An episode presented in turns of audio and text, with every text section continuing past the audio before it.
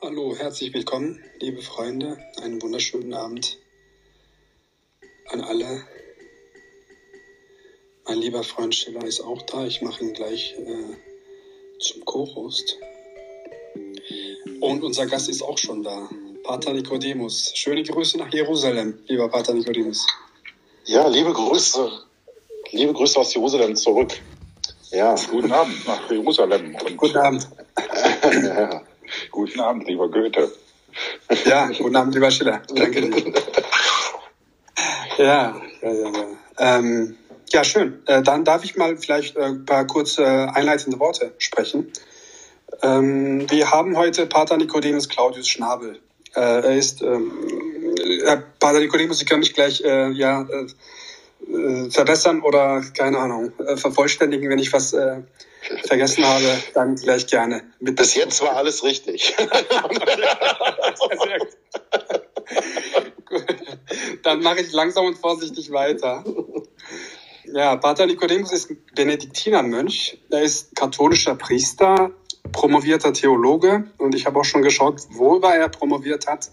Äh, sein Dissertationsthema war oder sein Titel der, der, Titel äh, der Dissertation lautet Die liturgische Verehrung der Heiligen des Alten Testaments in der lateinischen Kirche. Versuche einer historischen und ökumenischen Spurenlese, heißt es, wenn ich mich nicht irre. Genau. genau. Absolut korrekt. Sehr gut. genau. Und wenn ich, wenn das auch noch immer noch stimmt, ist äh, Pater Nicodemus Patriarchalvikar für die Migranten und Asylsuchenden der äh, des lateinischen Patriarchats von Jerusalem. Ist das noch aktuell, Herr Pater? Exakt, das ist sehr aktuell. Das ist seit äh, etwas über einem Jahr aktuell. Da den, diesen Job habe ich begonnen, 1. September letzten Jahres. Ah. Auch das alles aktuell. Super, super. Aber was nicht mehr aktuell Wobei ich mir gerade Gedanken mache, äh, dass ich anscheinend irgendwie Furcht einflöße. Also, äh, also äh, also es sind doch gern Fehler erlaubt, ja. Also ich kann dann korrigieren, wenn sonst was, aber ich, ich hoffe, ich bin eher unkompliziert. Also bis jetzt war alles super. Also keine Angst vor mir, bitte. also. äh, gut, also ich, ich, ich habe keine Angst, ich kenne sowas nicht, aber okay, auch für die Zuhörerschaft. Also keine Angst, ihr wisst schon mal Bescheid. Also äh, wenn ihr ihn live gesehen habt oder in einem Video, wisst ihr schon, dass er eigentlich, dass ihr eigentlich keine Angst haben müsst dürft auch überhaupt von Pater Nicodemus. Ich glaube, das haben die wenigsten bei uns. Äh, was ich noch sagen wollte, was nicht mehr aktuell ist, ist, glaube ich, dass äh, Sie jetzt diese beratende Tätigkeit beim Auswärtigen Amt aufgegeben haben. Genau, also das war auch nur auf ein Jahr terminiert. Das war so. ein ganz spannendes Sabbatical. Ich mhm. verfolge das natürlich, wir können gern darüber reden. Ich gebe zu, ich verfolge das mit Sorge, aktuelle Entwicklungen. Ähm, ja. Das war von 2018 bis 2019 ein Jahr. Ich kann so ein bisschen sagen, wie ich da als Mönch auf einmal im Auswärtigen Amt gelandet bin, was natürlich auch durchaus für Verwunderung, Erstaunen, Erheiterung, ja, wie auch immer gesorgt hat. Das war, ich war mal Oberer unseres Klosters. Äh, das bedeutet was, genau? Genau, also ich war Chef Chef unseres Klosters, wenn man so will. Oh. Ähm, also Prior-Administrator. Ich will jetzt nicht mit solchen äh, äh, schwer ja. verständlichen Begriffen. Das heißt, ich habe übergangsweise unser Kloster geleitet, die beiden mhm. Klöster am See Genezareth Tapka und die Dormitiabtei in Jerusalem, wo ich auch gerade sitze. Mhm. Ähm, und äh, nachdem ein Abt gewählt wurde, der jetzige Chef, äh, haben wir in unseren Regeln, dass ein ehemaliger höherer Oberer, also ein ehemaliger Chef, muss ein Jahr weg, was sehr schlau ist. Dass ich so. natürlich, dass natürlich nicht ich irgendwie da neben dem neuen Oberen sitze und sage, ja, unter mir hätte es das aber nicht gegeben, ich hätte das ja ganz anders. Also das ist ja auch so ein bisschen, dass der einfach ganz befreit Personalveränderung mhm. vornehmen kann, andere Veränderungen, ohne dass quasi der ehemalige Obere neben ihm sitzt und dann mhm. irgendwie Stirnrunzeln kommentiert. Das heißt, ein Jahr Klappe mhm. halten weg ja. Da hat das Auswärtige Amt tatsächlich mich gefragt, ob ich dieses Sabbatical, was manche eigentlich eher mhm. entspannt äh, wahrnehmen, äh, nicht mal im Auswärtigen Amt mit aufbauen will, dieses Referat Religion und Außenpolitik. das mhm. war genau ein Jahr nur. Okay, okay, total interessant. Also irgendwie könnte daraus auch ein Netflix-Film werden, denke ich, habe ich mir gerade gedacht. da würde ich mal oder sowas. Darf ich mal dazwischen fragen? Das heißt, dass man du, sie, ihr wart, du warst. Wir können gern du. Ja. Okay, danke. Ähm, okay. Du bist tatsächlich aus diesem Kloster verbannt oder rausgegangen und ja. zurück in die Welt? Nee, das, nee, also, sondern das ist ja alles, sag mal, koscher, jetzt mal hier ähm, jüdisch gesprochen, das ist wirklich so vorgesehen. Eigentlich würde sagen, das ist ein ganz gesund und da, also wenn ich jetzt mal was sagen soll, wo vielleicht auch die säkulare Welt von uns Klöstern lernen könnte, wäre wirklich eine Kultur des Loslassens auch. Und ich finde es wirklich extrem gesund zu sagen, wenn jemand einfach eine wichtige Aufgabe beendet, dass er wirklich ein Jahr auf Distanz geht. Und da ist es wirklich, äh, haben alle gewonnen. Die betreffende Person kann mal ein bisschen durchatmen, bekommt den Kopf frei, lässt auch Sachen einfach los, weil sie nicht mehr alles mitverfolgen kann. Und eben der neue Verantwortliche kann einfach ganz befreit, äh, gerade am Anfang äh, bietet sich ja an, auch durchaus ähm, vielleicht umstrittenere oder härtere Entscheidungen zu treffen, ohne dass sozusagen der Vorgänger einem im Nacken sitzt. Und ich habe natürlich den, also im Habit als Mönch war ich in Berlin, sehr erkennbar. Also äh, weiß nicht, wer mich da mal gesehen hat, wenn da so ein schwarzer schwarz gekleideter Mensch mit äh, Tulika und Skapulier äh, durch Berlin Mitte gelaufen ist, das war ich, also 2018, 19 und war auch, das war meine Dienstkleidung. Ich war im Auswärtigen Amt, äh, weil ich dachte, ähm, für ein Jahr fange ich jetzt nicht an, irgendwelche Anzüge zu kaufen und Krawatten oder sonst was. Das brauche ich ja nicht im normalen Leben. Und ich finde, ein äh, Benediktinerhabit ist ein durchaus, ich meine, maßgeschneiderter ähm, elegant aussehender ähm, Dienstanzug, den man auch gut verwenden kann.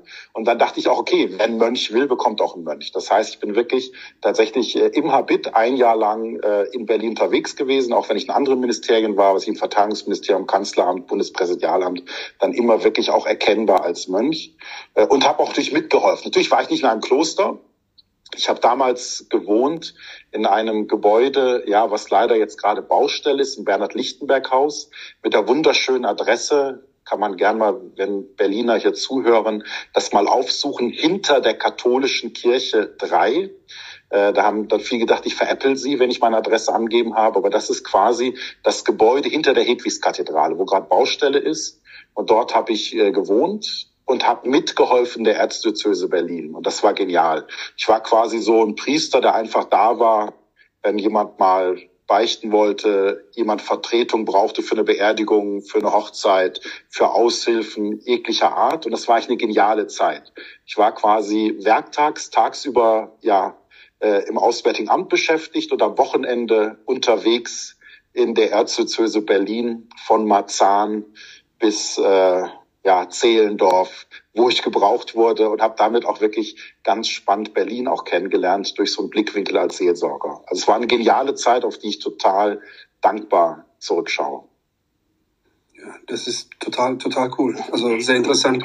Äh, du warst aber äh, auch in Deutschland schon Priester, oder? Bevor nein, du in den, in den Orden nein, eingetreten bist? Nein, nein. Ich bin noch ah. gar nicht lang. Ich bin noch gar nicht lang Priester. Also da kann ich gern so ein paar Eckdaten, vielleicht meine Biografie. Also äh, bin Jahrgang 1978, Dezember, mhm. also 43 Jahre alt jetzt. Äh, hab äh, nach meinem Abitur äh, also meine Mutter Schauspiel, ich bin ein paar Mal umgezogen. Ich fange jetzt nicht an bei Adam und Eva meiner Kindheit, aber äh, können wir auch gerne noch drüber reden. Sagt gebürtiger Stuttgarter, dann ein paar Mal umgezogen, in Fulda Abitur gemacht in Hessen, äh, habe dann angefangen Theologie zu studieren, ähm, war dann, und das ist tatsächlich etwas, wo ich gerade die Woche unterrichte, ähm, ganz aktuell, ich habe heute vier Stunden äh, Vorlesung gehalten, ich war im theologischen Studienjahr in Jerusalem das ist auch der Grund, warum ich hier gelandet bin. Also gerne kleiner Werbeblock www.studienjahr.de.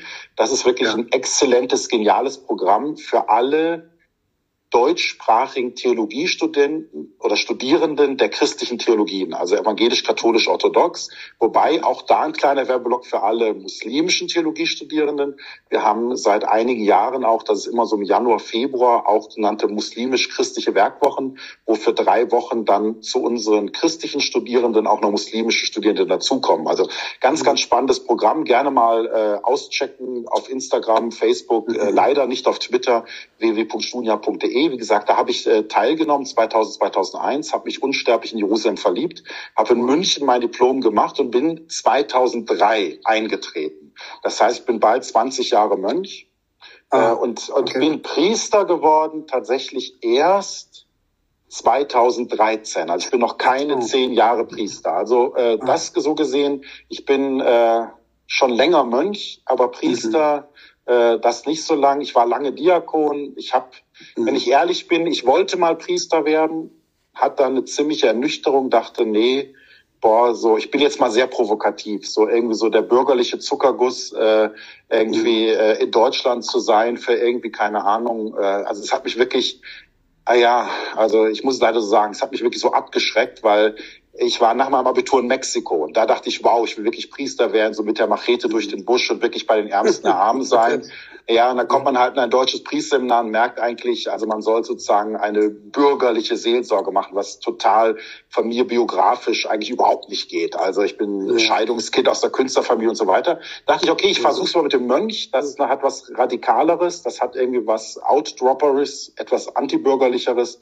Und dann noch in Jerusalem, das passt optimal. Und dann habe ich mich eigentlich wieder erst bereit erklärt, mich dem Gedanken zu öffnen, Priester zu werden, als gesucht wurde im Kloster, wer die deutschsprachige Auslandsseelsorge übernimmt. Sprich, wer sich für die mhm. ganzen deutschsprachigen Katholiken, Diplomaten, Journalisten, Wirtschaftstreibende, besonders in Tel Aviv, um die seelsorgerlich kümmert.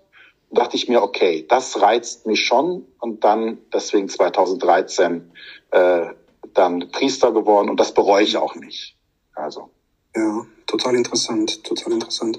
Meine Frage wäre eigentlich, ich habe da jetzt eine Frage mir ausgedacht gehabt schon, äh, weil du dann in dem einen Jahr noch in Berlin warst und dann davor warst du ja in Deutschland ja, nicht als Priester oder sowas tätig. Dieses Video von dir bei YouTube zu teilen, das fand ich ja, genau. spannend. Frag einen Mönch. Genau, genau. Frag einen Mönch heißt das auch dort. Hashtag Frag einen Mönch, ja genau. genau. Es gibt auch ein Buch mittlerweile dazu. Hashtag Frag einen Mönch, wer will. Also wem das genau. Video nicht genug ist, 100 Fragen, die im Video nicht vorkommen, gibt es auch in Buchform. Also genau. gerne.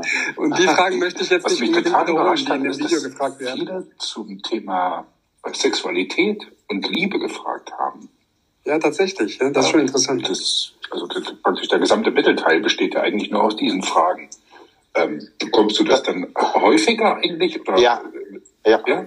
Ja, also das ist tatsächlich, ich finde es auch ein bisschen irgendwie krass, weil also ich habe ja oft auch so Gruppengespräche, also ich stelle mich auch sehr gern Diskussionen, äh, weil ich finde, ja, man profitiert so unglaublich, wenn man angefragt wird. Ich oute mich jetzt auch mal, ich bin totaler Fan von Religionskritikern und auch wirklich so reflektierten Atheistinnen und Atheisten. Finde ich super.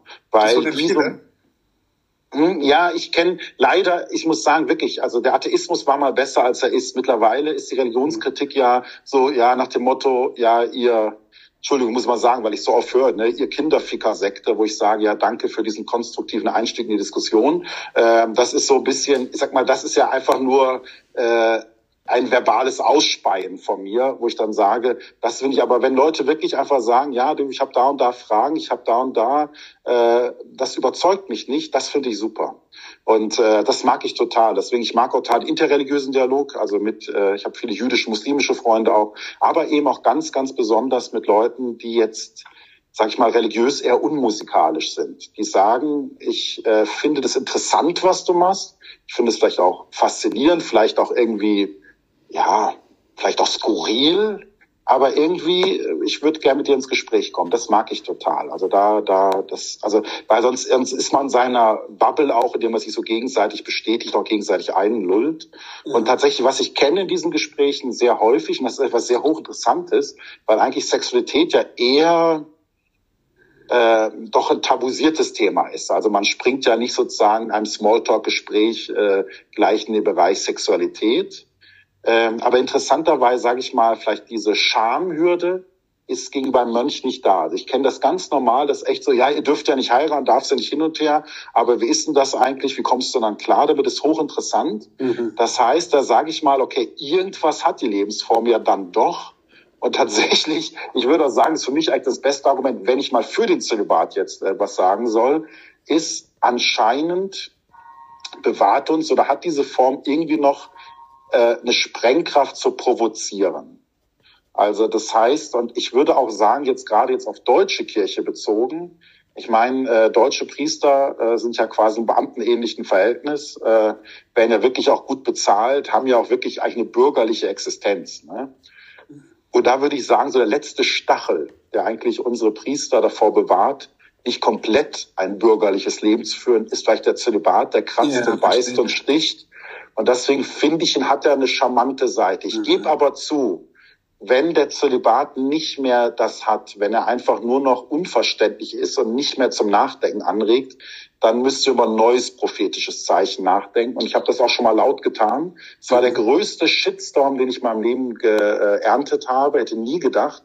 Aber anscheinend ähm, sind die Deutschen eher bereit, äh, über Sexualität zu reden als über Geld, weil ich habe gesagt, gut, da müssen wir alle Priester auf Hartz IV setzen und mhm. müssen halt sozusagen provozieren, indem wir sagen, okay, ähm, ein Akademiker äh, ist so quasi prophetisch radikal quer, dass er äh, sich gemein macht äh, mit den Einkommensschwachen mhm. und nicht eben mit den Einkommen äh, äh, von einer bürgerlichen Elite und so. Aber das war der größte Shitstorm, es war der Hammer. Ich habe noch nie so viel Hass geerntet, wo ich dachte, okay, den Gedanken darf man nicht denken. Also lieber zölibatär leben, als den Leuten das Geld wegnehmen. Das habe ich gelernt Aber bei dem Shitstorm. okay. Ja, also da waren Fragen dabei, wo ich einfach sagte, wir haben jede Schadengrenze überschritten. Also, mhm. äh, wie gesagt, hattest du schon mal ja, Sex, masturbierst du und sowas? Genau, richtig, genau. Willen, das würde man ja niemanden fragen eigentlich. Also, aber offensichtlich genau. Ja, das ein guter Punkt, ja. Offensichtlich ist dieses Zölibat. Ähm, ja gut, weil es vielleicht auch einfach nicht mehr vorstellbar ist, oder? Also ja, ich finde es ich find's halt tatsächlich spannend. Also nochmal, ich will jetzt auch gar nichts schönreden. Ich will jetzt auch nicht irgendwie sagen, äh, dass, dass, äh, dass der Zölibat, der oder das Zölibat ist umstritten, ob es männlich oder, oder sächlich ist im Deutschen, äh, ob der ähm, ja, also ich will Ihnen jetzt auch nicht sagen, dass es Allheilmittel ist. Ich glaube, damit sind auch viele Leidensgeschichten verbunden. Das ist, äh, wie gesagt, der kann, äh, ja, also ich möchte ihn jetzt auch nicht irgendwie glorifizieren. Aber er hat natürlich was Radikales, Prophetisches. Und wie gesagt, wenn das Salz noch Salz, die Würze noch Würz, dann hat er wohl auch seine Berechtigung. Aber interessant ist, weil wir haben ja eigentlich total ja fast schon übersexualisierte Gesellschaft. Also ich meine, äh, wenn man sieht äh, Werbungen oder auch, ich meine, äh, äh, Pornofilme sind ein Klick umsonst äh, ähm, entfernt äh, auf dem Smartphone. Es gibt alles. Also die Frage ist ja eigentlich, äh, leben wir nicht mehr in einer Gesellschaft, wo man quasi unglaublich große Hürden hat, um sich über Sexualität zu äh, informieren oder auch über, was ich, noch den abseitigsten Fetisch. Das ist ja eigentlich mittlerweile, gibt's ja auch fast schon ungefragte öffentliche Bekenntnisse. Ich sehe das ja auf Twitter, wo ich sage, äh, so genau wollte ich es gar nicht wissen. Ne? Also ich denke manchmal auch, äh, ich will auch nicht alle Infos haben über das Sexleben mancher Leute. Aber interessanterweise ist irgendwie dieser freiwillige Verzicht darauf irgendwie etwas, was für viele absolut unvorstellbar ist, wo ich dann aber auch Rückfrage stelle, welches Bild von Sexualität haben wir? Und tatsächlich finde ich das auch ganz, ganz spannend. Ähm, das ist auch eine Rückfrage, finde ich sehr aktuell, jetzt auch wieder religionskritisch. Ähm, ähm, ja, wo manche das Gefühl haben, gerade Männer sind irgendwie totale Hormonbüffel alle, die irgendwie komplett triebgesteuert nur noch durch die Landschaft laufen äh, und die quasi ja andauernd irgendwie Druck äh, äh, Ausgleich brauchen. Und deswegen, klar, ist es auch super, dass wir Prostitution entkriminalisieren und toll finden und Sexarbeit ist normale Arbeit. Und äh, ja, und deswegen gibt es andere Religionen, die antworten darauf, deswegen müssen Frauen möglichst äh, ähm, sich verhüllen und verschleiern, damit die Männer da nicht irgendwie äh, äh, austicken und und und. Das ist ja hochinteressant, wo ich dann sage, Leute, was stimmt denn nicht, auch in der säkularen Gesellschaft, unser Zugang zur Sexualität? Weil für mich ist Sexualität etwas sehr, sehr Kostbares. Etwas, wo ich sage, es ist eine sehr, ja, wie soll man sagen, intensivst Form, Liebe, Zuneigung, Intimität auszudrücken. Und manchmal, äh, ja, wirklich bin ich erschüttert, wie sehr das runtergebrochen, verkürzt wird auf so irgendwie eine Art hormonell ausgelöstes Bedürfnis, so wie Hunger und Durst. Und das finde ich echt ein bisschen schade. Ja, guter Punkt. Ähm, Nochmal auf deine Zeit im Auswärtigen Amt zurückzukommen. Ähm, das, du hast, wie gesagt, also zumindest mal, was ich gelesen habe, äh, wie gesagt, ging es ja um, um kulturell, also religiöse Dialoge ähm, oder beziehungsweise überhaupt das Thema Religion. Ähm, ist da sowas Thema gewesen wie jetzt, was jetzt zum Beispiel gerade im Iran passiert? Also dass ähm, sozusagen, dass, dass jetzt Frauen aufstehen und sagen, hey, Moment mal, äh, bis hier nicht weiter.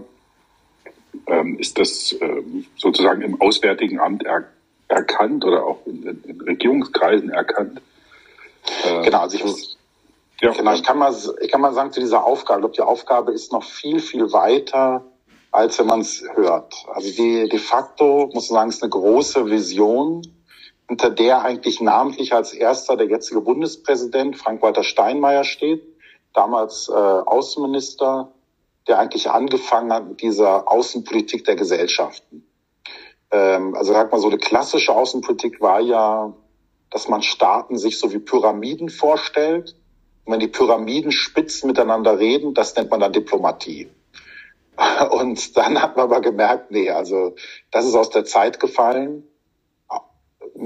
Menschen oder Akteure, die außenpolitisch agieren auf der Weltbühne, denken eben nicht nur geopolitisch, und denken auch nicht nur, und das ist so quasi die zweite Säule, wenn man so will, die erste ist diese geopolitische, zweite ist die wirtschaftspolitische. Es geht auch nicht immer nur um Geld, sondern es gibt tatsächlich ja Faktoren, die Menschen unglaublich motivieren, die unglaublich positiv, aber auch toxisch sein können. Und da ist tatsächlich die Religion Nummer eins Faktor. Also dass Menschen bereit sind, zum Beispiel zölibatär zu leben, auf Ehe und Familie zu verzichten, aus Glaubensgründen. Dass Menschen bereit sind, äh, wie jetzt, ich war am Samstag unterwegs mit Mutter Teresa Schwestern in Tel Aviv, ähm, ja, zu den Drogenabhängigen zu gehen, äh, zu den Fixern durch Tel Aviv und den ganzen Tag mit denen äh, verbringen, verbinden, Lebensmittel bringen, äh, offenes Ohr für die haben, zu schauen, dass sie sich irgendwie duschen können und so weiter. Das heißt, Menschen machen aus Glauben heraus gehen voll über ihre Grenzen, machen etwas, was auf einer rein logischen, spekulativen Art, wenn es nur um Geld oder Macht geht, nicht erklärbar ist. Also ganz positiv, Religionen haben ganz konstruktive Rolle, aber natürlich, und das ist vielleicht eher, wie Religion zuerst wahrgenommen wird, natürlich auch toxisch. Religion kann natürlich auch dazu führen, dass Menschen eine Waffe in die Hand nehmen und denken, dass ihre Religion ihnen befiehlt, was sich den Feind zu vernichten, äh, abzuwehren äh, und Hasse auch auszuüben. Es gibt natürlich so quasi beide äh, Aspekte. Und eigentlich die Rolle von Religion ist in der außenpolitischen Wahrnehmung, ist zum ersten Mal eigentlich entdeckt worden von den USA nach der iranischen Revolution. Also das heißt, wir kommen jetzt wieder zu den Ursprüngen zurück, wo man gemerkt hat, okay, was da im Iran passiert, äh, da hat Religion auf einmal eine Sprengkraft, die ist enorm. Und eigentlich weltweit durch den 11. September. Aber da muss man sagen, leider nur in dieser verengten Wahrnehmung Religion als Problemanzeige. Also quasi, und dann kam dann dieser erste Schritt, ja, aber Religionen haben auch Friedensverantwortung. Das war auch dann der Arbeitsstab, der Vorgänger des Referats, Arbeitsstab, Friedensverantwortung der Religionen, wo dann das Auswärtige Amt auch identifiziert hat, ja, aber es gibt ja gerade im Bereich Friedenserziehung, im Bereich Mediation, äh, im Bereich auch äh, konstruktive Botschaften, Medienbereich, also quasi Debunking ähm, auch von falschen Informationen Fake News und so weiter, spielen Religionen enorm wichtige, positive Rolle. Aber dann waren wir immer noch auf dieser zweidimensionalen Schiene. Religionen können Krieg und Gewalt und Religionen können aber auch Versöhnung und Frieden. Und eigentlich, und das Referat setzt hier an und sagt, nee, Religionen kommen noch viel, viel mehr. Religionen haben eigentlich eine große Gesellschaftsverantwortung. Das heißt, alle großen Fragen dieser Menschheit, sei es Klimawandel, sei es Demografie, ähm, sei es Migration, All diese Fragen kann kein einziger Staat mehr alleine für sich beantworten. Also das heißt, es sind alles Fragen, die nicht an nationalen Grenzen Halt machen, die nicht im politischen Alleingang eines Staates äh, irgendwie festgemacht werden können, sondern die kann man nur global. Und da ist halt eben nicht nur die Staaten und die Staatslenker gefragt, sondern eben ja 84 Prozent der Menschheit bekennen sich zu einer Religion. Das ist immer so die Schocknachricht für viele Deutsche, aber es ist leider so. Also das heißt leider, ich bin froh darum, aber äh, manchmal hat man als Deutscher das Gefühl, Religion verschwindet. Davon kann keine Rede sein. Also 84 Prozent, äh, Tendenz steigend. Die UNO mittlerweile spricht gerade von 85 Prozent. Ich bleib mal vorsichtig bei den 84 Prozent, bekennen sich zu einer Religionsgemeinschaft. Und das heißt, das ist der größte zivilgesellschaftliche transnationale Planeten. Und das heißt, äh, es ist mehr als angezeigt, die Religion an ihre Gesellschaftsverantwortung zu erinnern und zu sagen, bitte geht mit uns gemeinsam diese Fragen an, also die ich genannt habe, zum Beispiel äh, Migration oder Klimawandel. Und das war eigentlich meine Aufgabe, dass also meine Aufgabe nach innen war, englisch gesagt Religious Literacy, das heißt den diplomatischen Dienst der Bundesrepublik Deutschland dafür zu sensibilisieren, dass Religion nicht irgend so ein abseitiges Thema ist, wie man es vielleicht in Berlin Mitte denken kann, wo man sagt, na ja, da gibt's noch irgendwelche religiösen, so irgendwelche lebenden Fossilien, die durch die Hauptstadt laufen, die aber eigentlich eher ja nett anzuschauen sind, aber nach dem Motto, ich glaube nichts, mir fehlt nichts, das ist der Normalfall. Und dann aber zu erklären, nee, das ist Berliner Bubble, das ist nicht der Normalfall, mit der Haltung versteht man die Welt nicht. Weil für viele, viele Menschen auf diesem Planeten ist Religion ein ganz, ganz entscheidender Faktor, äh, wie sie handeln, wie sie sich verstehen, äh, was ihnen Angst macht, was ihnen Hoffnung macht und so weiter. Das heißt, das einfach wahrzunehmen als ganz wichtigen Faktor. Und das, äh, ja, das, das erste und das zweite ist wirklich dann auch Player zu identifizieren, mit wem man da sinnvoll auch Projekte angehen kann. Also ganz, ganz spannende Aufgaben. Ich gebe ehrlich zu, ich bin momentan mehr als entsetzt. Äh, wobei anscheinend das Schlimmste scheint abgewendet zu sein. Im Koalitionsvertrag der Ampel stand ja drin, dass man diesen Bereich stärken will. Und es war tatsächlich, es stand im Raum, dieses Referat komplett zu streichen. Äh, jetzt anscheinend scheint es irgendwie so ja, auf Sparflamme gerettet worden zu sein. Ich werde mich da auch nochmal erkundigen. Also jetzt im neuesten Organigramm vom 4. Oktober, habe ich nochmal runtergeladen, gibt es das Referat noch, aber ähm, natürlich nur noch ein Schatten seiner selbst. Aber das, da habe ich eine Grund, grundsätzliche Anfrage. Also ich finde, die gesamte Abteilung 6, das heißt die Auswärtige Kultur- und Bildungspolitik wird gerade ja massiv gekürzt. Also wenn wir über DAD reden, Goethe-Institut, vielleicht gerade hier in dem auch ein wichtiges Stichwort, aber auch viele andere Sachen, da wird gerade Geld gespart und ich finde es verheerend. Also äh, da Geld zu sparen, finde ich, das ist Raubbau an der Zukunft. Aber da ist, politischer werde ich heute Abend nicht. Aber das wollte ich doch hier sagen. Da gucke ich wirklich mit Sorge drauf stimme ich dir völlig zu. Also das, das bleibt auch bei der Goethe-Gesellschaft oder bei der Goethe-Gesellschaft, Goethe-Instituten äh, sozusagen ähm, die zusammenzustreichen, halte ich für, für fatal. Ja, oder das so das Projekt Kantara zum Beispiel, Deutsche Welle. Das sind ja keine Millionen. Also das heißt auch in ja. dem Sinne, da kann man mit wenig Geld enorm viel machen. Da muss ich wirklich sagen, also ich, mir fehlt jedes Verständnis da zu kürzen. Aber ja. Gut, auf der anderen Seite muss man halt sagen, also gerade auch wie die, wie die russisch-orthodoxe Kirche sich jetzt äh, momentan äh, sozusagen auch gegen, gegen diesen Angriffskrieg Russlands gegen die Ukraine positioniert, äh, ist natürlich auch kein, äh, ist auch kein, kein, keine Werbeplattform, äh, wenn man ganz ehrlich ist. Und auch letztlich, äh, wobei da ist die Frage, wer wartet noch auf die Stimme des Papstes? Äh, er hat letzte Woche mal wieder was zum Thema Ukraine-Krieg gesagt und auch relativ deutlich, wie ich fand. Mhm. Ähm, sozusagen ähm, also da kann ich gerne was zu verlassen. Ja, gern. Da kann ich aber sehr gerne was zu sagen, weil natürlich, da gibt's ja mehrere religiöse Player.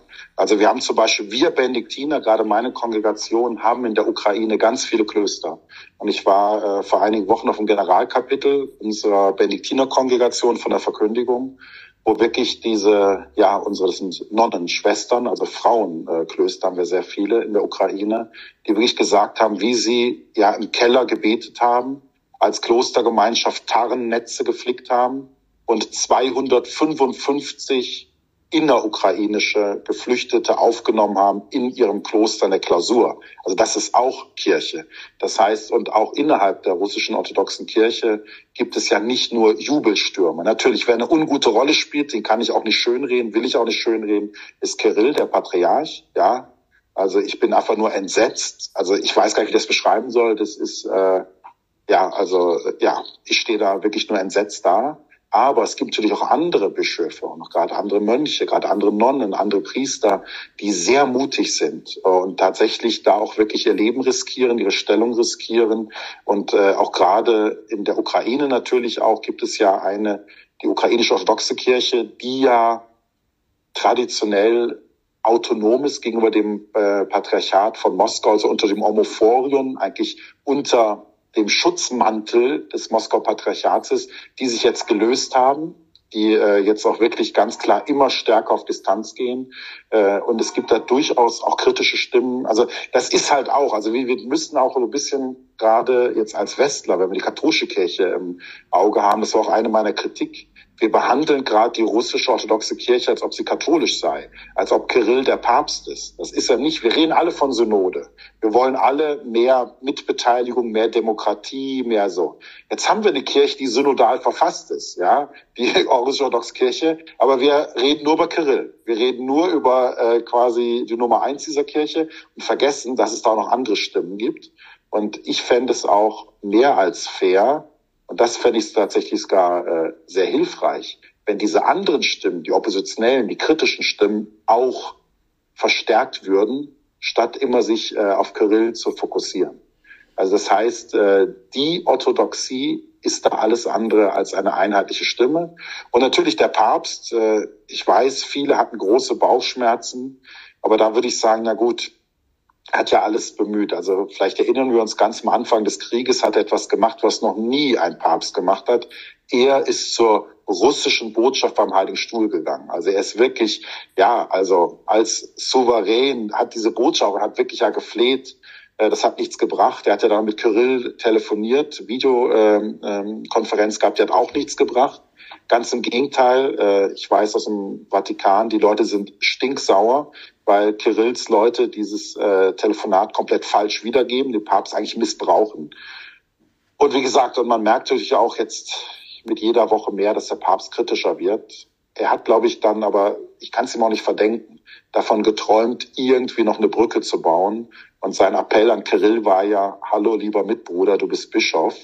Bitte, deine Rolle ist pastoral, hier ja Frieden zu stiften und nicht noch immer mehr äh, da Öl ins Feuer zu gießen und, und das ist ja wirklich, das ist ja blasphemisch, noch quasi abzusegnen, diesen völkerrechtswidrigen Angriffskrieg. Und ich finde, also für mich als auch der Punkt, wo gar nichts mehr geht, war jetzt der 70. Geburtstag von Putin, wo Kyrill dann noch betet. Also, also, also wie gesagt, ich glaube, da sind wir uns auch einig, das ist, äh, das ist schlimm, das ist äh, katastrophal.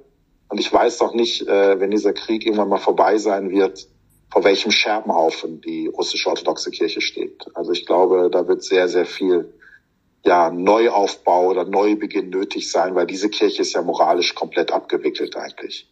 Und äh, vielleicht können da manche Klöster helfen. Also ich glaube, das ist für mich eine Frage, die ich mir jetzt schon stelle. Äh, wie wird die Zeit danach sein? Und eigentlich hätte die Kirche die Rolle, und das kennen wir zum Beispiel positiv, um was Positives zu sagen, wenn wir an Südafrika oder andere denken, äh, oder Ruanda, ähm, dass gerade Kirchen eigentlich die Player sind, die dann Versöhnung stiften, die eigentlich Brücken bauen über den Hass. Äh, und das ist tatsächlich auch eine große Kernkompetenz aller Religionen, wo die Politik versagt. Politik kann nicht Versöhnung stiften. Da können Religionen haben aber eine große Versöhnungskompetenz. Und da muss ich sagen, lieber Kyrill, du, ja, du schaffst gerade deine eigene Kirche ab. Also wie willst du denn deine Gläubigen noch ins Gesicht schauen können? Also, ja. Gibt es denn da gerade sowas wie, äh, mein, das ist ja dieses Unsägliche von äh, Unterschriften, Intellektuellen, gibt es ja so schöne Wörter für, die ja mal wieder fordern, damit mit Russland zu reden, mit Putin zu reden, mit Putin zu verhandeln. Ähm, gibt es denn da innerkirchlich äh, Kanäle, äh, die, die sozusagen, also nicht auf die Politik, was du ja gerade sagst, sondern eben sozusagen auf die Kirche einwirken, um irgendwie ähm, ja, auch ein, es, es wird ein danach geben. Also das, das ist klar, genau. man wird dieser Krieg zu Ende sein. Und es wird und muss ein danach geben. Ähm, Gibt es da kirchlich-diplomatische Kanäle? Ja, also was der Papst ja andauernd macht, er schickt ja seinen Almosenmeister, das ist äh, seit Papst Franziskus jetzt auf einmal Kardinalsposten an der höchsten Stelle, also ich weiß gar nicht, wie man das jetzt säkular formuliert. Ja, Sozialminister wird es jetzt vielleicht so ein bisschen treffen. Also der kümmert sich eigentlich klassischerweise um die Obdachlosen, um den Petersplatz und hat da auch, wie gesagt, von Duschmöglichkeiten über veterinärmedizinische Einrichtungen, zahnmedizinisch, humanmedizinisch und so weiter. Also gerade veterinärmedizinisch ist natürlich auch wichtig, weil haben oft ja Hunde, dass denen auch gut geht und so weiter. Also eigentlich war das immer eine sehr niederschwellige Aufgabe, die kaum wahrgenommen wurde. Und den hat jetzt aber der Papst sehr gestärkt. Und den schickt er quasi gefühlt ja alle Nase lang in die Ukraine, um dem ukrainischen Volk beizustehen, um einfach zu sagen, was ist an Not da, was ist an Zerstörung da, um einfach zu dokumentieren, die Wunden, also gerade Butcher, vielleicht haben auch viele schon wieder verdrängt. Da war ja der Papst ja bei einer Audienz ja auch äh, eine Fahne von Butcher nach dem Entdecken dieses ja entsetzlichen Massakers ja auch äh, hochgehalten hat und auch wirklich gesagt hat, hier vergessen wir die die Opfer von Butcher nicht. Und äh, also das ist so, da hat er sehr, sehr wache Antennen, um wirklich da auch nicht, dass wir da sozusagen der Ignoranz nur noch reden über Waffensysteme und äh, strategische Fragen, sondern täglich wird Menschenleben vernichtet auf eine brutalste Art und Weise. Es wird also Morde, Völkermord verübt und äh, also ein ungerechter Angriffskrieg. Also das Jus in Bello wird total auch, äh, also solche äh, das komplette Diskriminierungsgebot eigentlich des, äh, des, des Völkerrechts, das sich wirklich zwischen Kommandanten und Zivilisten unterscheidet, wird ja wirklich also mit Füßen getreten von den Russen und, und also da gibt es ja wirklich viele, viele Fragen, äh, wo wir gerade kommt das Kriegsrecht übrigens ja auch von Augustinus angefangen. Also wenn wir da sagen, auch da haben wir tatsächlich theologisch etwas beizutragen, wie man sich im Krieg verhält oder das Jus ad bellum und Jus in bello. Aber ich glaube, da gehen wir jetzt in ganz, äh, ganz andere Sachen. Aber auch das ist Zeichen. Ne? Religion, Außenpolitik, auch sowas hat mit Religion zu tun. Das Verhalten im Krieg oder überhaupt, äh, wer darf überhaupt, oder gibt es überhaupt einen gerechten Krieg und so weiter. Ähm, ja, und die anderen Kanäle sind natürlich klar. Also die versucht der Vatikan auf allen möglichen Ebenen zu spielen, aber man sieht, das scheitert gerade alles. Ich habe das Gefühl, so in jüngster Zeit sagt der Papst, okay, ich habe alles getan, jetzt tue ich einfach Kante zeigen. Ja, also es ist tragisch. Ja. Ähm, Aufruf auch an die Zuhörer. Wer möchte, kann sich gerne dazu schalten. Äh, es heißt nicht umsonst, frag einen Mensch. Also, Fragen sind erlaubt, gerne per DM oder einfach mal Sprechwunsch abgeben oder so. Ähm, ja. Ansonsten habe ich ja, zwei Tatsächlich spannendes Thema und, und äh, mit Sicherheit auch nicht einfach für die Kirchen, also gerade auch die, die deutschen Kirchen. Äh, Margot Käßmann hat äh, kürzlich ein Interview gegeben, was, was ihr ziemlich übel genommen worden ist, weil sie ja sozusagen auch auf diesen, wir müssen mit Putin verhandeln, Kurs umgeschwenkt oder eingeschwenkt oder vielleicht hat sie auch nie einen anderen gehabt. ähm, ja, ist furchtbar, wenn man ganz ehrlich ist. Goethe, du hast dich eingepinnt. Genau. Äh, zwei Fragen hätte ich noch. Ähm, okay. Also, wenn du jetzt eigentlich Goethe, bist, bist du überhaupt noch da? Hört man mich nicht?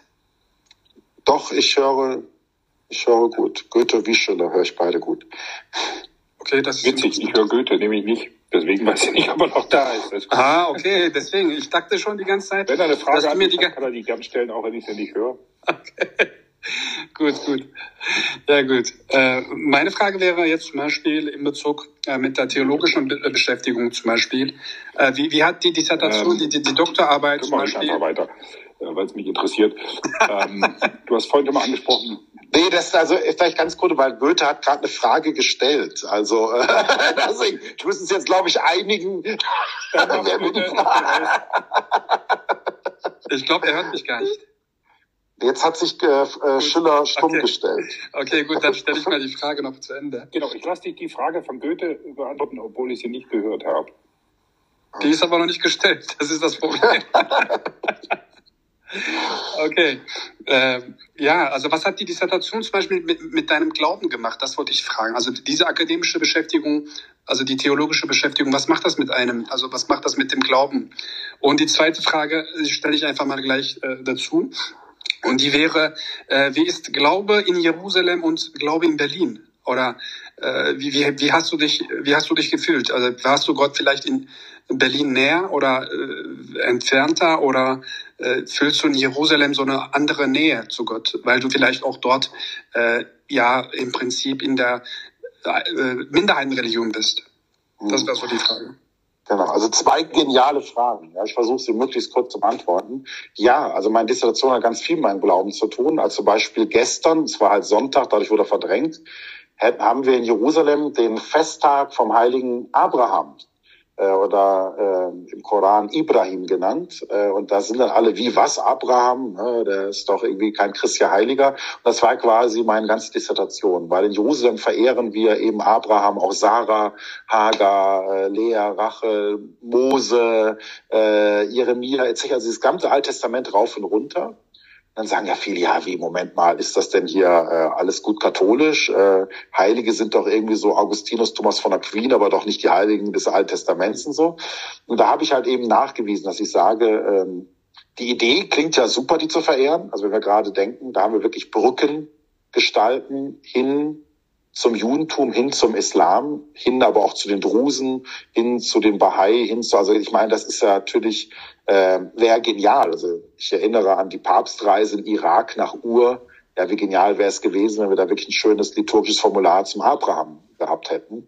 Äh, und da merkt man eigentlich, die Kirche hatte das alle. Die Kirche hatte das westlich gesprochen bis eigentlich zum Konzil von Trient, danach aber auch immer noch ein bisschen, wenn wir nach Venedig denken, was vielleicht viele kennen, haben wir ja Mosekirche, Samuelkirche, Jeremia-Kirche und so weiter.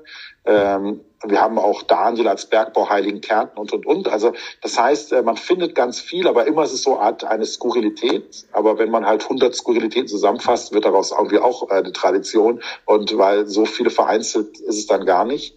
Äh, und natürlich die Ostkirchen verehren die ganz selbstverständlich und auch die Kirchen der Reformation. Also gerade wenn ich jetzt an die Reformierten der Schweiz denke, aber auch an die skandinavischen Kirchen, aber auch an die Anglikaner oder die Lutheraner in USA oder Kanada. Also da, äh, da bricht gerade viel auf. Und äh, meine Dissertation sagt eigentlich, hey, also wenn wir uns dem Phänomen Heilige nochmal neu nähern, dann sollten wir vielleicht nicht auf diese Heiligen so des 19. Jahrhunderts immer gucken oder Heilige, die auch sehr zeitbedingt sind, sondern wenn es echt universale Heilige gibt, die wirklich von Alaska bis Neuseeland in allen Kulturen, in allen Völkern, allen Sprachen etwas zu sagen zu haben, dann ja wirklich die biblischen Figuren. Und das wären, glaube ich, wirklich auch Bezugsgestalten, die, glaube ich, sehr hilfreich werden, wenn wir die prominenter betonen.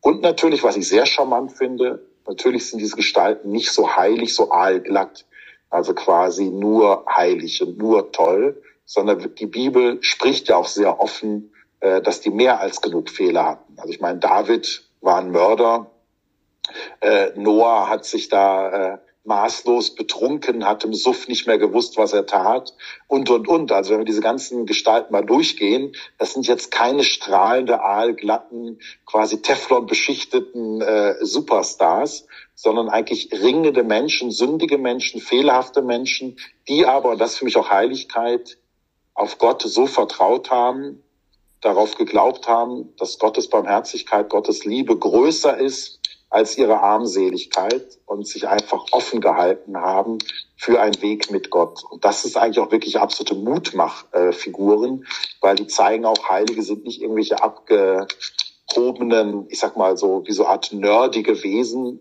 die eh nichts mit Normalsterblichen zu tun haben, sondern wirklich Menschen wie du und ich, vielleicht sogar noch viel schattenhafter. Also ich meine, die wenigsten von uns sind Mörder. David ist es, wird trotzdem auch als Heiliger verehrt. Ähm, und das macht sie aber nicht, also quasi schließt sie nicht aus von einem Weg, zu dem wir trotzdem schauen können, weil es gibt ja dann geniale Bekehrungsgeschichten, auch Vergebungsgeschichten, auch wirklich dieses Bekennen vor Gott, seine komplette Verlorenheit, Armseligkeit und so. Und ich finde gerade, da würde ich mir auch wünschen, weil wir haben gerade in unserer säkularen Kultur momentan einen Perfektionismus. Also mich erschreckt gerade wirklich, wie wir Menschen beurteilen. Das heißt also, wir haben ja eine absolute mangelnde Fehlertoleranz. Also Leute können ja, was ich, geniale Künstler sein, können geniale, ähm, ja, wirklich Menschen sein. Also gerade ich, ich, ich habe eine große Hochachtung und äh, ich sag mal große Beziehung auch biografisch zu Menschen, die einfach künstlerisch tätig sind. Und sag mal, da muss halt nur ein doofes Interview kommen, ein unbedachter Satz, etwas, die Leute sind auf einmal persona non grata.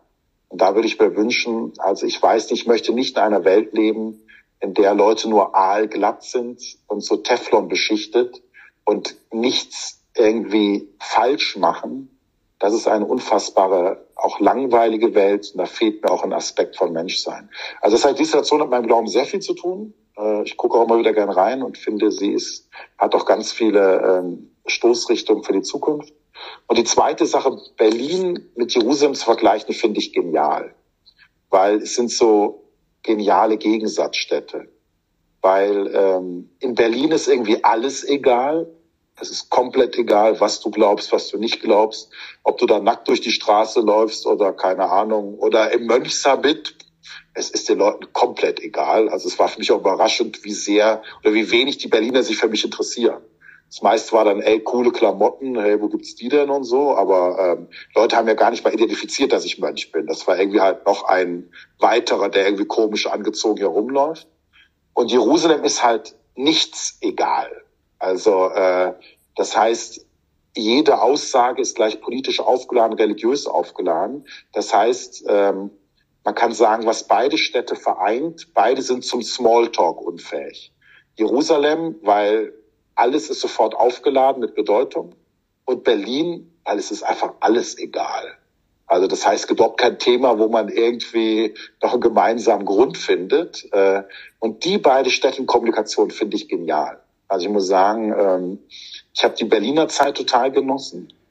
Äh, und ich genieße auch in Jerusalem zu sein, weil beide auf ihre je eigene Art und Weise herausfordernd sind.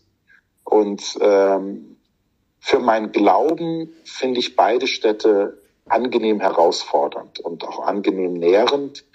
Also ähm, ja, ich mag beide Städte sehr, auch die Menschen beider Städte. Das ist schön zu hören. Ja, cool. Aber die Sache mit der Minderheit, also ist das, ist das äh, ein Faktor? Fühlst du das dann auch, dass du dann dort einer der ganz wenigen bist in Jerusalem und in Berlin sind dann trotzdem sehr viele Menschen, die mit dir denselben Glauben teilen? Ja, also in Berlin, also es ist halt unterschiedliche Formen von. Also in Berlin habe ich mich auch als Minderheit gefühlt. Das war immer total witzig. Also wenn in Berlin irgendwie ein kippertragender Jude mir entgegenkam, der hat mich mal angestrahlt oder auch äh, jetzt ein erkennbarer Muslim oder Muslima. Das war dann dieses, hey, noch ein, jemand, der an Gott glaubt in dieser Stadt. Es war so wirklich interreligiös, hey, das war wirklich dieses, das war eine ganz schöne Begegnung. So wirklich dieses, hey, wow, noch jemand, dem Gott nicht egal ist in dieser Stadt. Äh, und da schon, also gefühlt war klar, also wie schnottrig Berlin über Religion es noch egal ist. Also so ähm, auch von dem Wissensstand her. Äh, und das muss ich jetzt nochmal so brutal sagen, das geht dann bis in elitäre Kreise im Auswärtigen Amt hinein und in die Ministerialbürokratie des Berlin, also in Berlin. Also äh, ich sag mal, wenn Leute so uninformiert über Fußball sprechen würden, glaube ich, würden sie gesteinigt. Aber es gehört ja fast zum guten Ton von Religion, keine Ahnung zu haben in Berlin. Da rede ich jetzt gar nicht, ob man glaubt oder nicht, sondern einfach dieser, ja, nenn ich es mal, Englisch klingt's höflicher. Diese religious illiteracy ja. ist schon Hammer. Und das geht bis auch im Bereich Journalismus. Also wenn wirklich dann, also wenn wirklich auch öffentlich-rechtlicher Rundfunk, Qualitätspresse sich manchmal über Religion äußern, das ist Kraut und Rüben. Nochmal, also das war auch meine Botschaft immer an die, an die Diplomaten. Ihr müsst nicht an Gott glauben. Ich bin nicht hier, um euch zu bekehren. Ihr könnt gerne stramme Atheisten sein. Aber diese Schnotterigkeit, also dieses äh, mir doch egal gegenüber dem Faktor Religion, das finde ich einfach ignorant und auch sträflich und auch wirklich, ja, also das nervt mich auch richtig. Da habe ich auch kein Verständnis. Also ich sag einfach nur, ich glaube, wenn eine Sportredaktion so über Sport berichten würde, ich glaube, die Leute würden auf Barrikaden gehen. Also was über Religion für ein, wirklich, also für einen Unsinn verzapft wird. Jetzt gar nicht, ich rede jetzt gar nicht über Religionskritik. Die ist ja berechtigt und gut, aber einfach uninformiert, weil man einfach gar nicht mal weiß, äh, was Sache ist. Ne? Also das ist so. Genau, und in Jerusalem ist halt das Problem nicht. Leute haben hohen Religious Literacy, haben hohen Bildungsstand, was Religion betrifft.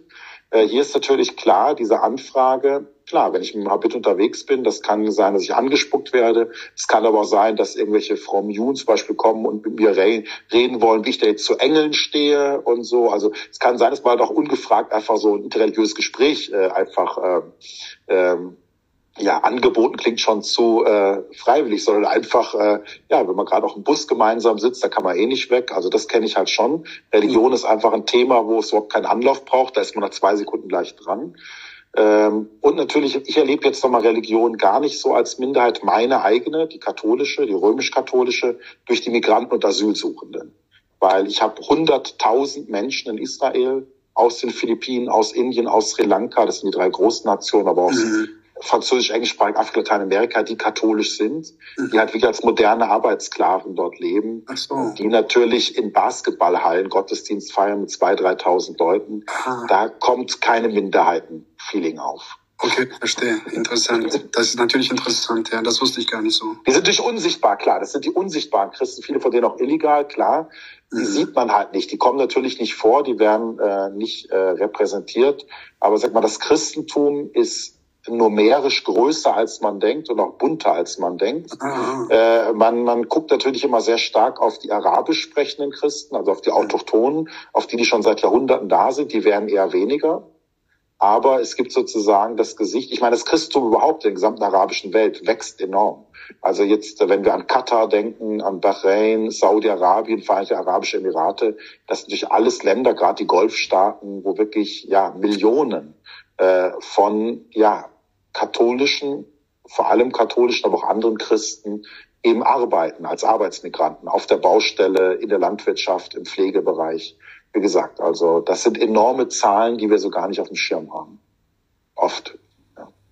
Das heißt das aber auch, dass wir, ich höre auch den Goethe wieder übrigens, äh, dass wir äh, eigentlich auch viel zu deutsch zentrierten Blick äh, oder eben vielleicht auch euro, äh, europäisch zentrierten Blick auf die christliche Religion haben. Ich meine, seit, Absolut. seit Jahr ist, ist ja zum ersten ja. Mal so, dass praktisch mehr als die Hälfte der Bevölkerung ähm, eben sich nicht mehr zum christlichen Glauben bekennt. Also was genau. uns ja mhm. wahrscheinlich mit Kirchensteuern zu tun hat in erster Linie.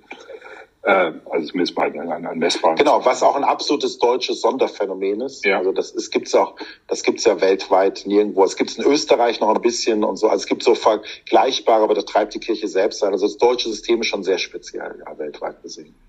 Ja. Das heißt, Nein, ich stimme, ich stimme dir zu. Also gleich, also genau, also wir haben total, das war auch mein Eindruck, also in Berlin auch immer. Also in Berlin ist man überzeugt, Religion, das ist ein, so ein Fossil, das verschwindet. Da gibt es noch ein paar, naja, wenn es niemandem wehtun, lasst in die Kirche, Synagoge und Moschee gehen. Aber eigentlich dem Säkularismus, dem ich würde auch gar nicht sagen Atheismus, weil ich würde sagen, aber echt eine Krise. Also ich vermisse echt so diese reflektierten Atheisten, die wirklich da auch Feuer fangen für das Thema. Wir haben ja eher so religiös indifferente Menschen, die einfach sagen, die Fragestellung interessiert mich nicht. Das finde ich schon auch wirklich irgendwo interessant. Ich weiß nicht, wie ich es alles ausdrücken kann. Und diese religiöse Indifferenz oder Wurstigkeit, äh, denkt man, sei weltweit. Und das ist halt Quatsch. Also der Faktor Religion, äh, auch die Kirche, die katholische Kirche ist eine wachsende Konfession. Also das heißt, wir haben jetzt über 1,3 Milliarden Katholikinnen Katholiken weltweit. Äh, wir nähern uns bald der 1,4 Milliarden Marke. Wie gesagt, ähm, ja, in Deutschland äh, sind wir noch knapp über 20 Millionen Katholikinnen und Katholiken. Das wird sicher bald darunter fallen. Also man sieht natürlich auch prozentual ist die deutsche Wirklichkeit äh, eine immer kleinere Wirklichkeit. Das ist aber, jetzt kann ich sogar weggehen von Religion. Ich glaube, das ist vielen noch gar nicht bewusst, dieser wirklich übersteigerte Eurozentrismus. Wir hatten nach dem Zweiten Weltkrieg auf der Welt 2,7 Milliarden Einwohner. Davon eine halbe Milliarde in Europa. Wir haben momentan so, ich glaube, 7,7, 7,8 Milliarden Einwohner. Geht so bald auf die 8 zu. Wir haben aber in Europa immer noch so, ja, ein bisschen mehr als eine halbe Milliarde, aber nicht wirklich viel mehr. Und wir werden auf ein Szenario zugehen, das wird so die Spitze der Weltbevölkerung sein, da wird das dann wieder schrumpfen, auf wahrscheinlich 10 Milliarden. Und dann wird das schrumpfen. Aber Europa verharrt auf der halben Milliarde. Das heißt, äh, wenn wir im Weltparlament wären und wir hätten eine 5-Prozent-Hürde, dann droht Europa in näherer Zukunft an der 5-Prozent-Hürde zu scheitern, wenn alle Menschen auf diesem Planeten quasi ein Stimmrecht hätten. Und auch mal klar zu machen, wie über, also wie sehr wir uns auch überschätzen. Und das nervt mich schon manchmal sehr. Was wäre denn eine Lösung? Ich meine, das, das, das beklagen ja auch, ähm, also die, die, diese eurozentristische Sicht beklagen ja auch ähm, Leute, die sich mit Afrika beschäftigen ähm, und auch mit, mit Lateinamerika und so weiter und so fort. Was, was wäre denn eine Lösung? Wie wir den also eine können? Lösung wäre, wäre schon, äh, also wenn wir jetzt mal theologisch äh, schauen auf die Ausbildung, ähm, wie Theologie unterrichtet wird. Die ist natürlich auch sehr eurozentrisch. Äh, dass wir natürlich einfach gucken, okay, was sind die großen, nochmal, nichts dagegen. Und äh, also und ich würde auch sagen, auch wenn jetzt Kant ja unter Beschuss ist, weil er Rassist äh, sei, hat sich da sicher auch äh, sehr äh, dümmlich geäußert in dem Bereich, aber trotzdem finde ich so seine Kritik der reinen Vernunft, praktischen Vernunft äh, und der praktischen Urteilskraft und so weiter immer noch auch seine anders. Ich finde sehr viele Schriften auch lesbar. Ich meine, dass sie das andere, was ich finde hatte, mit dieser äh, ja quasi Tabuisierung von Geistesgrößen, die immer noch wichtig konstituierend sind für europäisches Denken. Aber ich würde jetzt sagen, wenn wir auch, wenn ich auf mein eigenes Studium schaue, war das doch sehr stark eurozentrisch was haben wir philosophisch gemacht, was haben wir theologisch gemacht und so weiter. Wenn wir aber versehen, es gibt eine ganz spannende Theologie in Indien, es gibt eine super spannende Theologie in Lateinamerika oder Theologien. Äh, es gibt eine super spannende Theologie auch hier im Nahen Osten, total spannend. Es gibt super spannende Theologie, äh, ja, in afrikanischen Bereichen und so weiter. Und da würde ich mir einfach wünschen, da eine Multiperspektivität ähm, und das ist ja leider etwas, was ich oft antreffe, auch im Gespräch mit, äh, gerade mit Deutschen, schon auch so eine Arroganz, äh, mit dem Blick auf Afrika, auf Asien, äh, auf äh, Lateinamerika, nach dem Motto, ja, ja, die, da kommt dann immer so der schöne Spruch, die brauchen erstmal Aufklärung, die brauchen erstmal, nach dem Motto, das sind irgendwelche so, die sind kurz hinterm Neandertaler, die brauchen erstmal sozusagen so ein Bildungsupdate, dann können wir mit denen auf Augenhöhe äh, reden. Und das finde ich einfach unfassbar arrogant und wirklich, äh, ja, ein Eurozentrismus, der wirklich nicht angezeigt ist. Ähm, und zum Beispiel, ich kann nur mal ein Beispiel bringen, wo ich immer sage, die Europäer fühlen sich immer ganz, ganz toll, dass sie irgendwie Bildungselite sind. Also wenn ich allein gucke, wenn es um Sprachkompetenz geht, also in meiner Bischofskonferenz oder auch hier im Nahen Osten ist es vollkommen normal, dass Leute vier, fünf Sprachen fließend sprechen. Das ist nicht unbedingt der Fall, den ich in Deutschland als Normalfall antreffe. Aber sage ich mal, die Arroganz ist da, dass man Bildungselite ist weltweit gesehen. Würde ich sagen, Leute, packt euch erstmal ein paar mehr Sprachen drauf, dann können wir euch auch in Europa ernster nehmen, um jetzt mal provokativ gegenzuschießen. Ja, guter Punkt. Also das ist tatsächlich so, mein gut, unsere ganze Welteinteilung funktioniert ja so. Die ist ähm, alte Welt, neue Welt, erste Welt, zweite, dritte. Und wir kommen, ja, und so betrachten wir, glaube ich, auch die Welt, das stimmt. Ähm, war ja auch mit, mit, äh, mit ich erinnere mich da an diese syrischen Flüchtlinge, äh, wie gesagt, wo man äh, Syrien hat dann, dann hatte ein, ein, ein relativ hochentwickeltes Bildungssystem mhm. und trotzdem hat hier keiner Abschlüsse anerkannt oder überhaupt Ausbildung anerkannt und äh, das ist tatsächlich pure Arroganz, ja. da kann ich dir noch zustimmen. Und auch Desinteresse.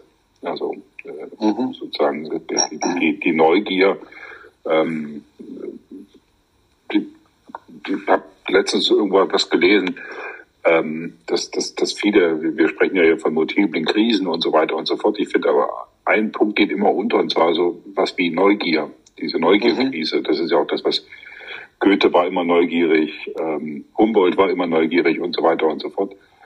Und das ist mein Eindruck hier inzwischen, dass, dass viele Menschen gar nicht mehr neugierig sind. Ja, tolle Beobachtung also stimmt dir voll zu. Das, ja, schon mich das Wort vor, aber da kann mich also da, da, sag mal, triffst du bei mir einen absoluten Nerv, weil das ist ja genau, was ich meine. Ich interessiere mich zum Beispiel jetzt auch, weil ich jetzt eben durch meine äh, vielen Inder, durch vielen Sri Lankesen und so weiter, ich hatte zum Beispiel jetzt vor kurzem meine katholisch-buddhistische Trauung, wo ich dann auch merke, oh, äh, ich war interreligiös auch ziemlich eng, halt sehr monotheistisch fixiert. Ne? Judentum, Islam, äh, Drusen, Bahai, äh, genau, also Samaritaner, Schiiten, Sunniten, also sag mal so ein bisschen so, aber ich denke, okay, jetzt tut sich für mich natürlich auch meiner Lebenswirklichkeit auch wieder mal sage, klar, ich muss nochmal einfach stärker im Bereich, Bereich Buddhismus, äh, Shintoismus, äh, Hinduismus, weil das ja auch mal, aber natürlich, ich werde das nie werden, ja, ich werde in meinem Lebtag kein Hindu mehr werden, kein Sikh mehr werden, sonst aber ich merke einfach, wow, da tut sich einfach jetzt nochmal eine neue Welt auf, einen neuen Zugang zur Welt und Wirklichkeit, äh, zu Gottsuche und so weiter. Und da denke ich immer, das ist halt, was ich vermisse, wenn Leute einfach sagen, ja, das ganze Thema Religion interessiert mich so nicht. Und ich dann sage, ey Leute, ähm, Das kann ich nicht verstehen. Also ich kann komplett verstehen, wenn jemand sagt, äh, ja, ich glaube nicht und ich kann das nicht glauben und ich habe meine Fragen, aber diese, dieses Nichtinteresse, also da stehe ich eben, denke ich mir, hä, Leute, ist doch genial, wie, wie, also diese, diese, dieser Geschmack an Komplexität, den vermisse ich total. Also äh, ich habe das Gefühl, Leute wollen möglichst alles runtergebrochen haben und die Welt am besten 90 Sekunden erklärt. Denke ich mir, boah, das ist eine totale Verkürzung der Wirklichkeit. Sondern, ich meine, gerade Geisteswissenschaft ist ja wissenschaftlich eigentlich ein Geschmack daran, dass es immer noch eine Fußnote gibt, noch ein anderes Narrativ und dass je näher ich hingucke, es noch komplexer wird. Und diese Freude daran, die fehlt mir oft. Ja. Also vollste Zustimmung, was du sagst. Ja, das äh, ja auch meine Beobachtung leider dahingehend. Aber die Frage ist, sagen wir mal, die Nachfrage ist schlecht äh, oder gering. Äh, wie ist das denn mit dem Angebot? Also das ist natürlich auch immer so eine Sache. Das ist ja schwer dagegen zu wirken oder überhaupt ein angemessenes Angebot zu unterbreiten, oder? Oder wie sieht das der Mensch, sage ich mal, oder der Priester? Okay, dann, also super gerne. Ich glaube auch, jetzt werde ich mal selbstkritisch, weil jetzt irgendwie habe ich so ausgeteilt, jetzt muss ich mal sozusagen äh, selbstkritisch die Kritik äh, an uns selbst üben. Also ich bin natürlich auch klar, gerade entsetzt, wie sich oft Kirche darstellt, auch gerade nochmal Kirche in Deutschland. Natürlich klar, äh, äh, die ganze Missbrauchskrise ist ein Riesenthema. Das Thema müssen wir ran. Man hat das Gefühl jetzt auch, jetzt muss es aber auch quasi so, ähm, wir verbieten uns jetzt auch gerade jede Meinung zu jedem anderen Thema, weil wir jetzt die nächsten zehn Jahre gefühlt jetzt äh, quasi nur sagen, wir müssen an das Thema ran. Ich würde dafür plädieren, äh, plädieren, ja, aufräumen, rangehen, aber trotzdem die Stimme ist so wichtig, äh, um sich sozusagen stumm zu schalten. Aber das ist jetzt äh, genau. Also mir ist es schon bewusst, dass Kirche manchmal oder ob Religionen einen Charme von so Wohlfahrtsorganisationen haben also man denkt dann irgendwie an Krankenhäuser, Schulen, aber irgendwie auch an Verwaltung, Bürokratie, äh, Anträge, äh, Schreibtische, äh, Stempel, Unterschriften. Also irgendwie, das hat ja alles äh, irgendwie etwas sehr Abstoßendes. Ja dann so attraktiv wie so eine, ja, eine Bürokratie halt. Ähm, Heirat, Beerdigung und sowas kommen ja auch noch dazu. Exakt, exakt. Aber trotzdem, ich finde, das alles äh, ist ja nicht wirklich äh, wo einem das Herz aufgeht. Und ich glaube, was Religion eigentlich machen müsste, und das habe ich schon äh, früh dafür plädiert, wir müssten weg von diesen Moralagenturen. Und das finde ich auch ganz schlimm. So werden wir nämlich oft missbraucht. Ja, äh, wenn Leute was über Religion positiv sagen sollen, ja, die vermitteln Werte. Oh, da kriege ich schon immer echt die Krise, wenn ich das höre. Werte, ja. So, äh, ich sag mal ja, äh, äh, die ganze materiale Wertethik von Max Scheler. Also danke. Ich glaube äh, nicht, dass die uns weiterbringt, weil letztendlich wer Werte schafft, ja, äh, Daimler-Benz schafft Werte und BMW und andere, ja, und Tesla schafft jetzt Werte, ja. Aber ähm, äh, Entschuldigung, äh, es geht doch eigentlich um was ganz anderes. Äh, Religionen sind doch eigentlich die Sehnsuchtsexperten. Und wo ich gerne hin würde, dass Religionen eigentlich äh, den Menschen noch klar machen, es geht eigentlich um dein Allerinnerstes. Und ich würde zum Beispiel, also auch die Frage jetzt, äh, wie ich mit einem ins Gespräch komme, der sagt, Gott interessiert mich nicht, äh, ich glaube nicht daran, Religion ist mir total fremd, dann finde ich eine total geniale Frage, die ich von Mario Giordano, ein lieber Schriftstellerkollegen, den ich sehr schätze, also nicht Kollegen, also er ist Schriftsteller, ich nicht, aber ein lieber Mensch, äh, den ich wirklich sehr schätze, ähm, der das mal so wunderschön gesagt hat, so eine, eine Frage, mit wem du eigentlich jeden bekommst. So, findet mich das Glück? Findet mich das Glück? Und ich glaube, die Frage, da kommt man eigentlich, das ist eine tief religiöse Frage. Da sind wir bei der Sehnsucht des Menschen. Und dann würde ich sagen, das ist der Ausgangspunkt, wenn wir über Religion dann reden können, nämlich wirklich, ja, findet mich das Glück. Äh, und da würde ich sagen, kommen wir in ganz andere Gespräche, als wenn wir irgendwelche Werte vermitteln. Also da muss ich sagen, äh, ja, die Werte ergeben sich, sag ich mal, oder eine gewisse Grundhaltung ergeben sich aus einer Haltung. Aber am ja. Anfang muss die Sehnsucht stehen. Ja, ja, ja, interessant, interessant. Also die Frage hatte ich natürlich auch äh, vielen anderen, äh, so ich sag mal, äh, Priesterfreunden, Bekannten mal gestellt und da haben tatsächlich einige so geantwortet und sagten, ja, ich meine, viel mehr können wir ja nicht tun. Ich bin halt ein Priester in, in meiner äh, wie heißt das, in meiner Gemeinde und ich versuche nur den Status quo zu, zu erhalten, sagte er. Ja, aber sorry. Das fand ich natürlich auch etwas schade. ja. Ja, höflich formuliert, ja. ja, kann ich auch, vielleicht, vielleicht, vielleicht ist das ja auch genug Arbeit. Also ich will ihm natürlich überhaupt nichts unterstellen oder so. Aber ist das vielleicht auch die, die Haltung der gesamten Kirche bei uns in Deutschland oder in Europa vielleicht? Ja, ich sag ja wirklich, also wenn wir so die, die Beamten Gottes, ja, das ist das wirklich, ja. Ich bin jetzt und sehr. Daher, äh, und da kommt ja wieder dein, dein, Argument kommt ja wieder da rein. Ne? Also da, das Argument, das war ja schon irgendwie schon destruktiv und konstruktiv zugleich. Also dein, das, ich will es jetzt nicht übertreiben, aber so als äh, Zölibats Pendant quasi, ne, Ersatz.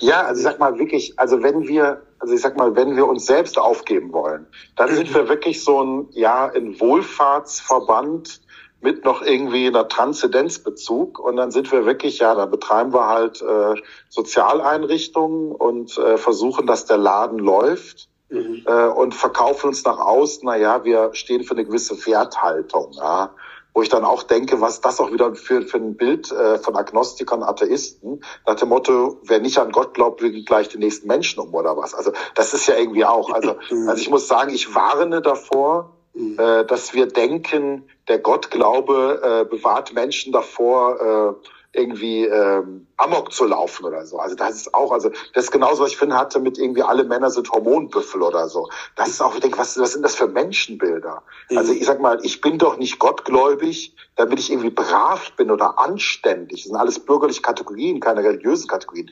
Ich bin bei diesem Projekt gottgläubig dabei, weil ich Gottsucher bin. Das ist übrigens auch die Definition, die die Bendixregel gibt. Weil ich Sehnsucht habe, weil ich hier lebe und sage, Entschuldigung, die Antworten, die mir die Welt gibt, also sprich materielle Antworten oder Leistungsantworten oder äh, Applaus, Beliebtheit, Imageantworten, die nähren mich. Die nähren nicht, das ist nicht das, was meine Sehnsucht stillt. Das sind Placebos. Die können mal kurze Hochgefühle geben.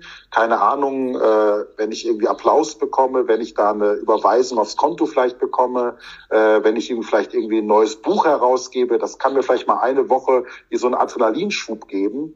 Aber das ist nicht die Antwort der Sehnsucht, sondern die Sehnsucht ist ja wirklich dieses Leben in Fülle.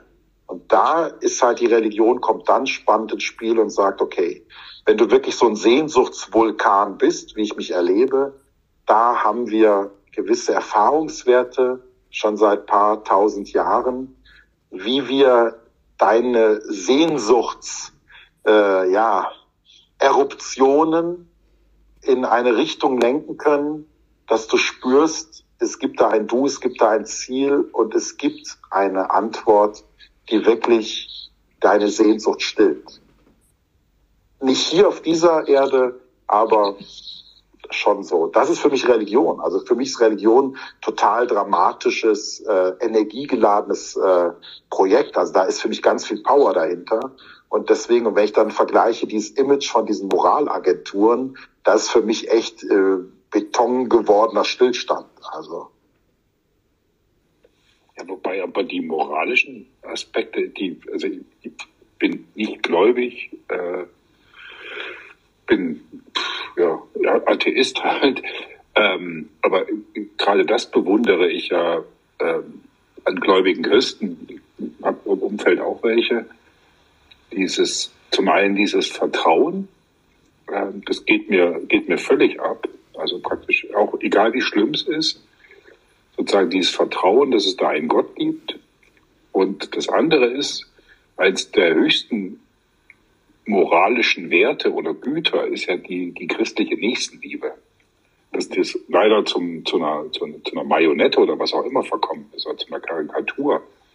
Ähm, aber warum, warum nicht auch moralisch? Wer, wer soll denn die, den, die moralisch-ethische ähm, sozusagen gesellschaftliche Ausrichtung mitbringen, wenn nicht die Kirchen? Ja, danke für diesen Widerspruch.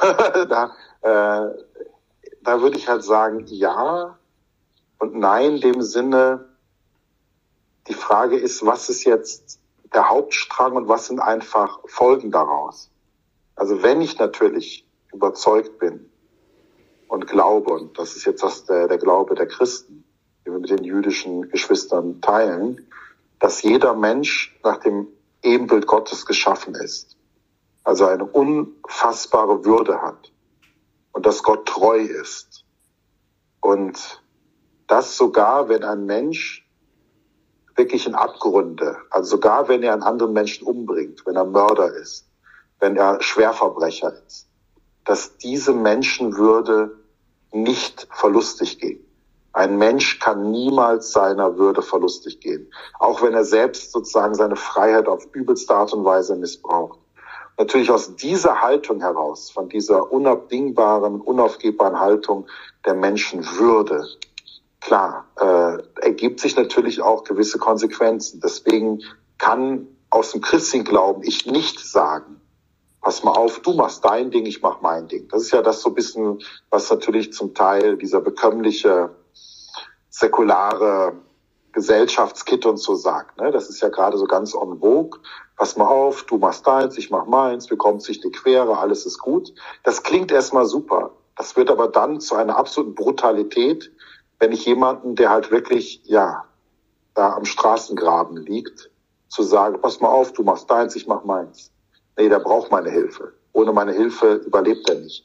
Ohne meine Hilfe kommt er nicht weiter. Das heißt, natürlich auch dieses Einmischen und dieses Parteiergreifen für die Vulnerabelsten, eben für die Kranken, für die Sterbenden, für die Gefangenen äh, und so weiter. Klar, das ist natürlich alles Ursprung eines Menschen- und Gottesbildes aus dem Glauben heraus. Aber das würde ich sagen, ist einfach äh, eine Konsequenz ähm, aus dem Glauben, die, die steht aber quasi nicht im Mittelpunkt, sondern das ist einfach, äh, wer A sagt, muss halt B sagen.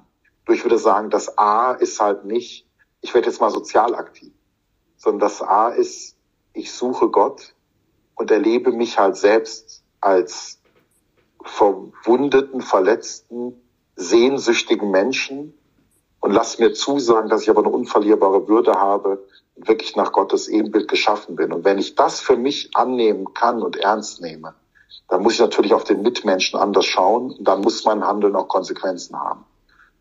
Das heißt, ja, so wird ein Schuh draus. Und deswegen, klar, sind Religionen, alle gesunden Hochreligionen in diesem Bereich auch sehr aktiv und sehr konstruktiv unterwegs. Ja. Würde ist ein gutes Stichwort, ja. Das, äh, äh, aber, aber nochmal zu meiner Frage mit der Hoffnung. Also das ist ja tatsächlich so, dass ich, zumindest ist das mein Eindruck, das ist auch nur anekdotisch, das ist äh, überhaupt nicht wissenschaftlich, aber dass tiefgläubige, für, für unsere Verhältnisse tiefgläubige Menschen immer die Hoffnung in sich tragen, dass es besser wird.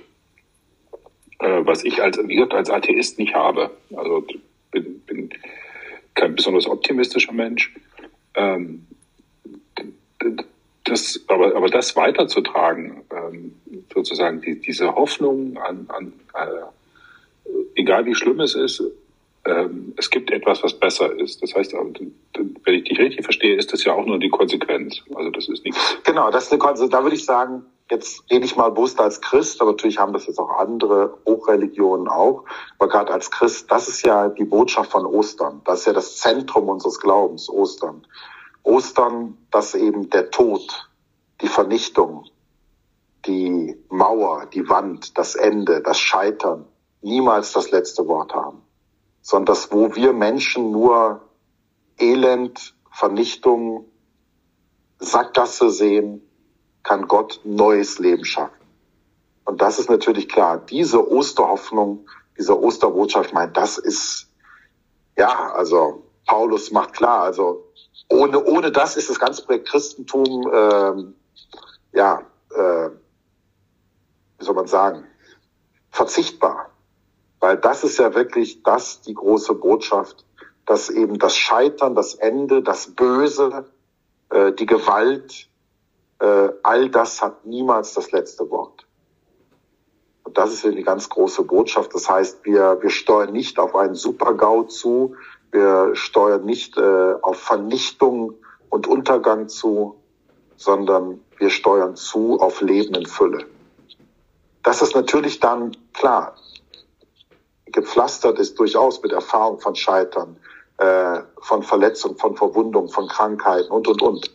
Das ist was anderes. Das ist natürlich etwas, sag mal, natürlich die besten Argumente, hat ja Georg Büchner gesagt, das Leid der Welt der Fels des Atheismus.